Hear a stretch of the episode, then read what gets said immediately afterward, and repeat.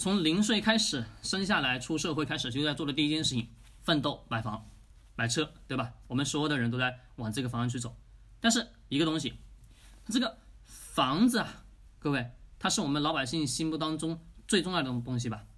是的，超级超级的重要。但是不管如何，大家一定得是记住一个东西，什么呢？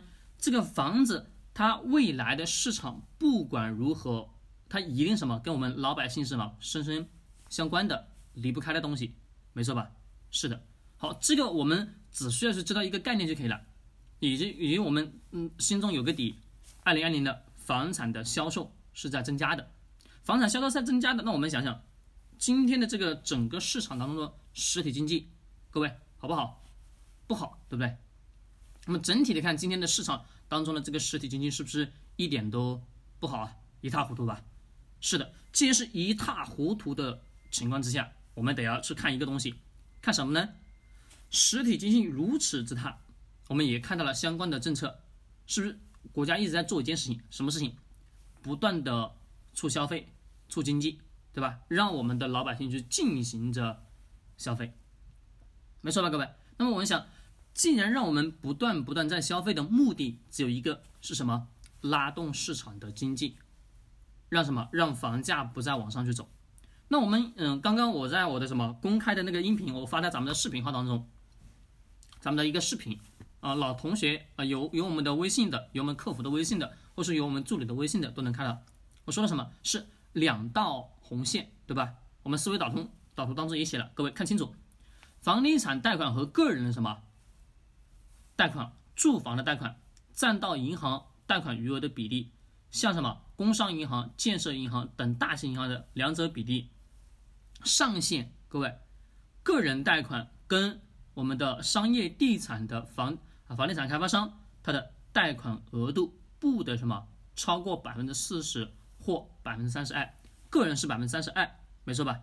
是的。那么我们百分之四十什么？是我们的商业呃商业房产，也是啊房地产开发商。那这个上限上额是有什么有关系的？你说过去我们也知道房地产开发商啊房地产这个企业是如何运作的。今天我拿了一块地，没错吧？这个地进行拍卖到我手上了。好，我把这个地这个地的所有权是我的。我把这个地呃放到银行去，给银行什么做抵押，抵押完了以后，我拿了大量的什么东西啊？大量的这个现金吧，对，大量的现金啊到口袋当中了。再是什么？开发这块地，地开发完之后，再把楼什么建好。那各位，我们看到的这个楼盘是立马的是现房吗？不是吧？对，都不是，都不是现房，而是什么？而是一个期房。期房是什么？我们只能看到这个房产建设，这个房地产开发商给我们的一张图纸，对吧？未来的这个房子将会建成如何，是一种什么样的规划吧？是的，也就是我们看到的只是个图纸，他要等三到五年给你交房，对吧？三到五年进给你交房，或者说啊两年给你交房一次，对不对？是我们不管这个时间周期有多长，我们一定要清清楚，它房地产开发商的。运营逻辑，这个房产开发商的运营逻辑就是通过以贷、借贷再抵押，再进行什么运转的吧？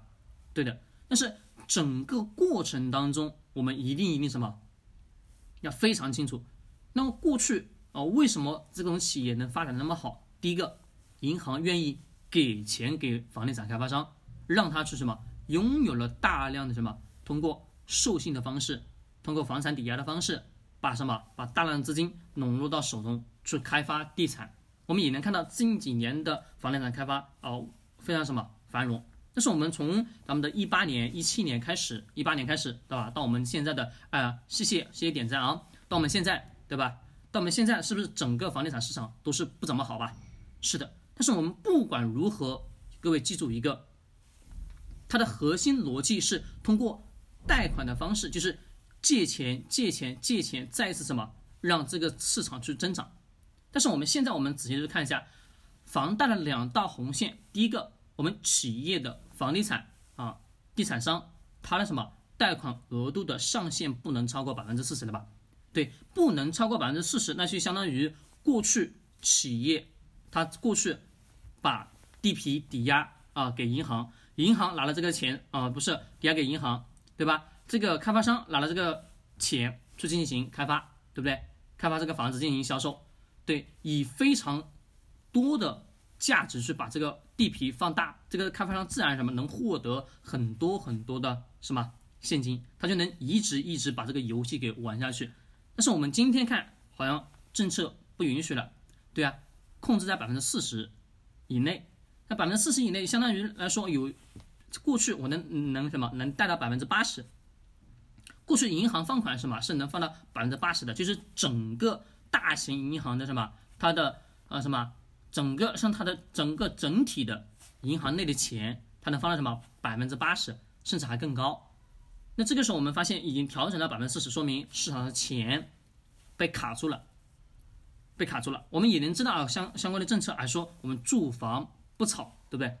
住房不炒，不管是如何，我们永远是记住住房。它肯定未来什么会一直一直存在，但是不可能让房子去涨得太高，这是一个。再一个是我们个人贷款，个人贷款去限制你的原因是你的个人住房的贷款占比的比例不能超过百分之三十二点嗯五，这个原因也就是一个房子什么还是像过去一样，大量的投资人，哎呀，把这个钱拿什么拿去了啊，拿去买楼，对吧？买房。这个市场是不是一直一直在滚着？就是我们二零二零年，大家有没有留意到一个东西？什么东西呢？我们的我们的什么东西呢？我们的我们那个基金叫什么基金啊？各位记不记得那个基金啊？就是我们的债券基金吧？是不是出现过一次非常大的违约？没错吧？为什么呀？第一个，二零二零年本身市场经济就不怎么好，对吧？疫情的影响。加上实体经济又是差的一塌糊涂啊，很多哦投资人、很多老百姓、很多企业根本什么还不上钱。那么还不上钱的情况下，你会发现这个哦信用违约，那自然而然这个债券就不可能说有什么好的收益，那出现了什么急剧性的下滑，这很正常。但是我们不管如何，这些东西都在说明的一个问题，什么问题呢？也就是说，指未来这个房子不可能让它往上走的空间有多大。这个是百分之一百是可以确定的，懂吗？这一点是百分之一百是可以确定的。